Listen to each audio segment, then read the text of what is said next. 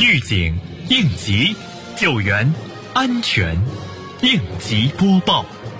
本节目由西安市应急管理局支持播出。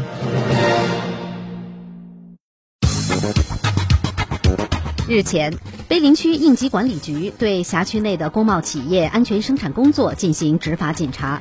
执法人员按照启动会加现场执法检查加总结会的工作模式，坚持严格执法与指导服务并重，采取提前通知、查阅资料和抽查现场相结合，重点对企业的安全生产管理组织机构、人员岗位职责、日常隐患排查治理制度落实等方面进行检查。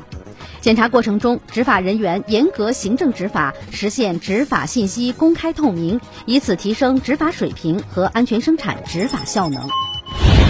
近日，航空基地应急管理局联合建筑施工领域的安全专家，对污水处理厂提标项目和华宇理想国建设项目进行执法检查。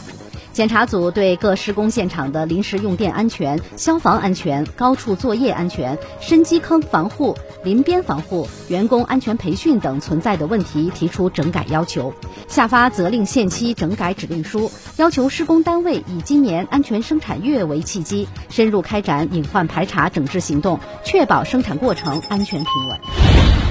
日前，西咸新区举行了一场别开生面的火灾事故综合应急救援演练。演练采取险情虚设、险情变化、统一协调、现场解说、实兵演练相结合的方法，综合运用现场模拟手段，完整展示了有限空间火灾事故综合应急救援的全部环节。通过本次演练，西咸新区将进一步完善应急救援体系，提高应急救援队伍的规范化、标准化水平。夏日炎炎，谨防中暑。如果发现自己或身边人有先兆中暑或轻症中暑的表现时，请立即离开引起中暑的高温环境，选择阴凉通风的地方进行休息，并迅速饮用一些含盐分的清凉饮料，补充电解质。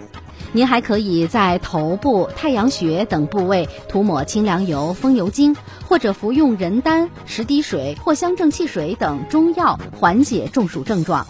如果患者出现血压降低虚脱时应立即让其平躺并及时拨打幺二零急救电话。感谢收听本期应急播报我是舒兰。